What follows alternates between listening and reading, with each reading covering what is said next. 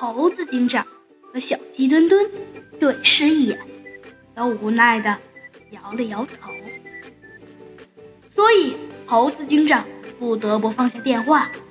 但是，当然了，猴子警长和小鸡墩墩并没有停止自己的侦破。派警员对有可能对森林都市大银行下手的犯罪分子进行严密的监视，防范的重点是猕猴二哥。猕猴二哥曾经啊有过盗窃公物，而被劳教两年的前科。最近，他成了犯罪集团的小伙计。犯罪集团的头子呀，牦牛。看中了他脑瓜的灵光，不惜工作，把猕猴二哥送到了电脑训练班的进行培训。猕猴二哥是个不学无术的无赖之徒，他把学电脑的技术啊视为头疼的事儿，但是为了得到犯罪集团头子牦牛更多的赏钱，他不得不硬着头皮啊去学习他的电脑操作技术。猕猴小二哥。本不是木鱼哥的，后来他不但学了进去，而且还成为了操作电脑的高手。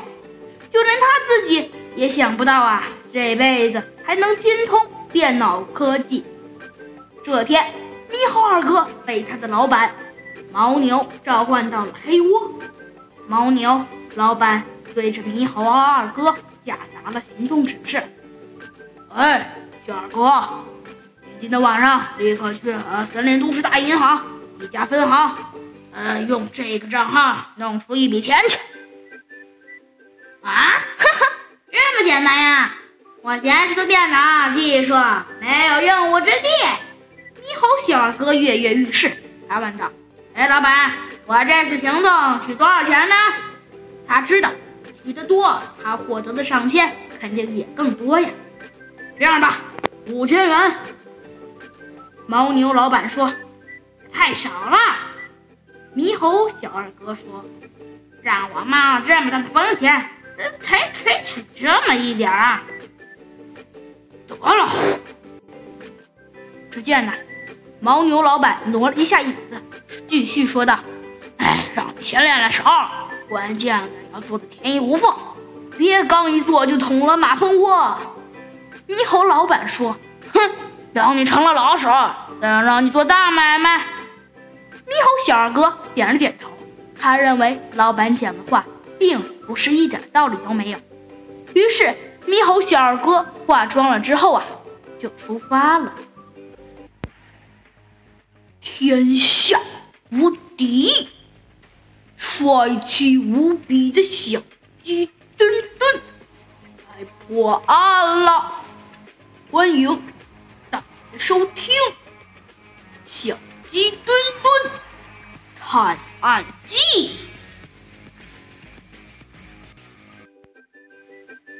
可犯罪集团的头牦牛朝着走出楼外的猕猴小二哥的背影，发出了一阵冷笑。正在黑窝外面潜伏的呀，小鸡墩墩和他的警员。当然了，也包括小鸡墩墩。惊异的发现啊，猕猴小二哥并没有走向森林都市大银行的方向，而是坐上了坐上了一辆轿车。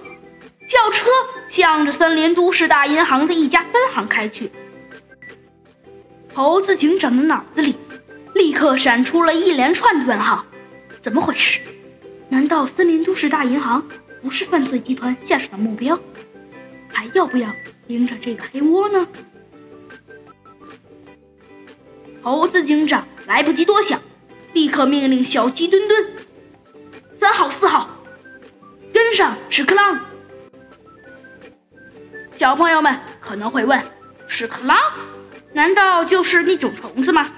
哦，当然不是了，屎壳郎是警方给猕猴小二哥待命的代号。一二号，继续停在原地监视黑窝。是猴子警长。停在前面那辆黑色的轿车里的小鸡墩墩叫了一声，便立刻命令开车的警察启动了马达。请鸣喇叭！小探长向三四号警员发出命令。三号和四号的警员立刻明白了猴子警长的意图，临走前按下了两个两个。他们乘坐的黑色轿车跟着猕猴小二哥乘坐的车子追了过去，在黑窝的窗户一直盯着下面的犯罪集团的头子牦牛老板。见有一辆黑色轿车沿着猕猴小二哥的方向追过去了，忍不住的发出了一阵狂笑。